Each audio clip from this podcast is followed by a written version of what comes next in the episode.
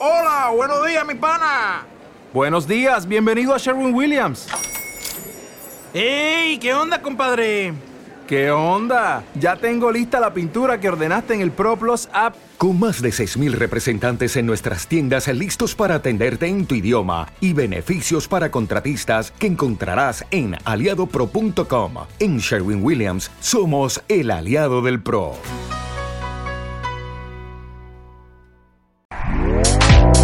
Este podcast forma parte de Evox Originals. Disfruta de este avance. Soy un camaleón. Apoya ahora a Vino para Camaleones y accede a todo el contenido de la cara B. Encontrarás cursos, catas de vino, las noticias de la semana, monográficos y las historias perdidas del mundo del vino. Agradecemos tu apoyo, Camaleón. Un programa de Evox Originals. No vamos a cambiar, aunque lo diga la corriente,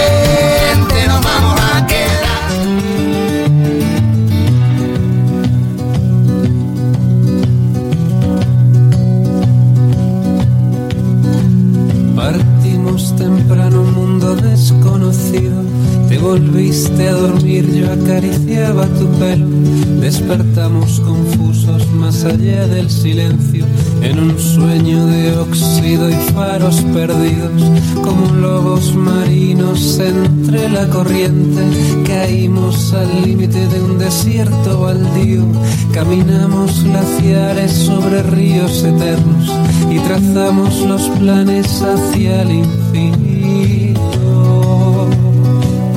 Glaciares sobre ríos eternos, planes hacia el infinito. Esto me suena a mí a un lugar mágico. Volvamos, es muy peligroso. Perderse no sería tan malo, pensamos. Pero volver y contarlo será maravilloso. Perderse por allí sería maravilloso, especialmente si vamos de la mano de un experto como el que vamos a tener hoy, pues el honor de entablar una conversación con él. Marcelo Martó, que nos acompañó la semana pasada, eh, es geólogo, él vive, aunque es del norte de Argentina, vive en el sur, en la Patagonia. Y, y tiene allí sus viñedos, hace su vino, produce vinos excelentes en un país maravilloso, en una zona espectacular. Y me gustaría aprender un poquito sobre la Patagonia de la mano de él. Eh, y yo creo que ya le, le podemos saludar. Marcelo, ¿cómo estás? Hola Ferran, ¿cómo estás? Un gusto escucharte y compartir estos momentos. Son realmente muy lindos. Oye, en pocas palabras, ¿cómo definirías tú la Patagonia? La Patagonia es sueños y futuro. regresar el mismo decorado pero con un guion totalmente distinto las mismas caras los mismos caminos ahora todo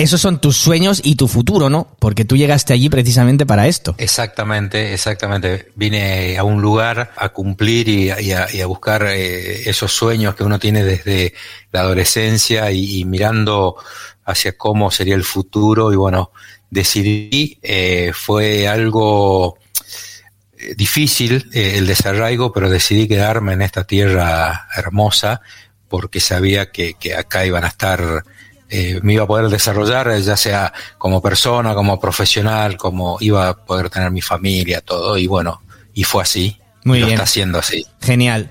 Mira, hablando de vinos, ¿tú me podrías dar una descripción general, general, ¿eh? de la región de Patagonia y decirme qué la hace única? Patagonia, eh, un siglo atrás, tenía como polo de desarrollo de esta actividad lo que es eh, el Río Negro, el Alto Valle, el Valle Medio. Eh, en el siglo pasado existían 320 bodegas eh, aproximadamente en lo que es Río Negro. Después vino toda una reconversión económica y bueno, y, de, y, de, y de todas esas bodegas quedaron muy pocas y eh, en el año 2000 aparece el otro polo vitivinícola que es el Chañar, que queda a las eh, orillas o en el valle del río Neuquén, en la provincia de Neuquén, ¿sí? Y, eh, y, ahí, y así comienzan eh, después eh, otros lugares más, como la parte del mar, hacia, hacia la parte de, de, lo que es eh, Vietma, y después aparece, aparece como novedades la zona de Trevelin. Trevelin queda en la, en la, hacia ahí cerca de la ciudad de Esquel, en Chubut, en la provincia del Chubut, en el paralelo 43. Nosotros estamos en el paralelo 40, eh, Vale. 39. Vale, y eso es importante porque vosotros compartís mismo clima en toda Patagonia o no? Eh, no, hay, hay variantes, hay variantes hacia la cordillera, que es la zona esta de Trevelin, porque Trevelin está hacia la cordillera, son eh, zonas eh, más altas, aproximadamente 950 metros, nosotros estamos en 250 metros acá en el Alto Valle Río Negro y la zona de Neuquén, esta zona, y después tenemos eh, el, otro, el, otro punto importante que, que, que aparece eh, a los 45 grados de latitud es en la localidad de Sarmiento. Aparece una bodega grande donde hace un par de años que está ahí con muchos desafíos. Eh, es lo que vos me decías. En cada lugar de la Patagonia, a medida que nos vamos hacia el sur y hacia la cordillera, los fríos son más intensos eh, y las heladas son más intensas. Entre Belin, por ejemplo, hay que pelear eh, durante la época de, que la planta está creciendo con las heladas, que son aproximadamente entre 25 y 30 heladas por año, donde realmente hay un trabajo muy, digamos, exhaustivo de, de la gente que, que, que, tiene estos viñedos porque tienen que tener riegos por aspersión, para vale, combatir las para heladas. Para combatir etcétera, las heladas, etcétera. ¿no? Bien. Para, Sí, yo es sí. que lo que quiero que entiendan mis camaleones es que nos estamos refiriendo a la Patagonia como un lugar vitivinícolamente frío. ¿Vale? Entonces, dentro de la misma Patagonia, no es lo mismo estar al norte, que será un poquito más mm, templado, que si nos vamos Exacto. ya tanto al sur, como tú decías en Sarmiento, que ya es el extremo puro de la viticultura, ¿no? Además, Marcelo, Claro. yo aquí siempre digo a los camaleones, eh, cuando me preguntan dónde se hacen los mejores vinos del mundo, ¿no? Yo siempre digo lo mismo. Allí donde si plantáramos un viñedo o una cepa tres metros más allá y ya no nos daría absolutamente nada de uva de calidad, ese límite es donde produces eh, el mejor producto para luego hacer, o el mejor producto, en este caso la mejor uva para hacer vino de calidad. Entonces, si aquí estamos en los extremos, estamos en los extremos fríos. Ahora, dudas. ¿Qué se plan, o sea, qué se hace más? ¿Qué se produce más? ¿Vino tinto o vino blanco? ¿Cu- ¿Cómo, cómo va por ahí eso? Bueno, yo no conozco en detalle las hectáreas que tienen plantadas, pero, pero sí, eh, eh, eh, en ambos lugares yo te nombré. Pero tú que te bebes los vinos por ahí, ¿sabes? Tú te Sí, los sí, bebes. sí. ¿Cuál- ¿Qué es Sí. de, de Patagonia que yo tend- qué tendría que pensar yo más? ¿En Pinot Noir o Sí, en Chardonnay? Tinto, claro, en tinto, en tinto, en Pinot Noir, en Pinot Noir.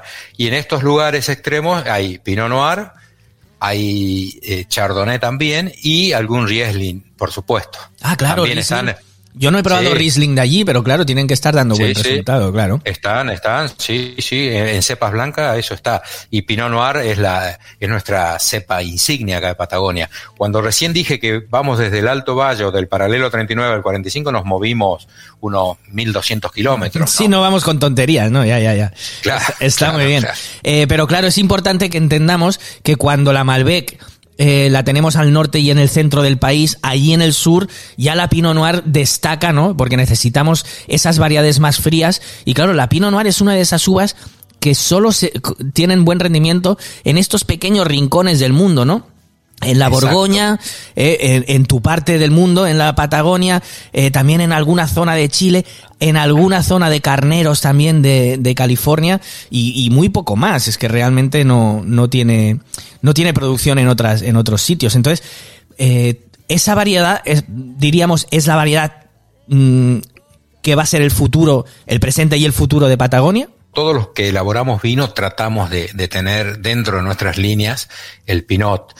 Eh, así que eso está creciendo en cuanto a cada vez se elabora más pinot. El pinot, como vos dijiste, tiene una adaptación perfecta a lo que es eh, el clima frío, los vientos es muy diversa, digamos, ¿no? Es una cepa muy diversa que da vinos eh, con características distintas, ¿no? Pero muy rico con color, tiene su color, por supuesto, dentro de lo que son los tintos, tiene, es un color más claro, como todos sabemos, pero acá hay una tonalidad un poquito más marcada por el desarrollo de su, de su piel de la uva, ¿no? Debido a las características climáticas, y bueno, y por ende eso permite que eh, también se desarrollen aromas, ¿no? O sea, aromas, ciertos aromas y se concentran en la piel.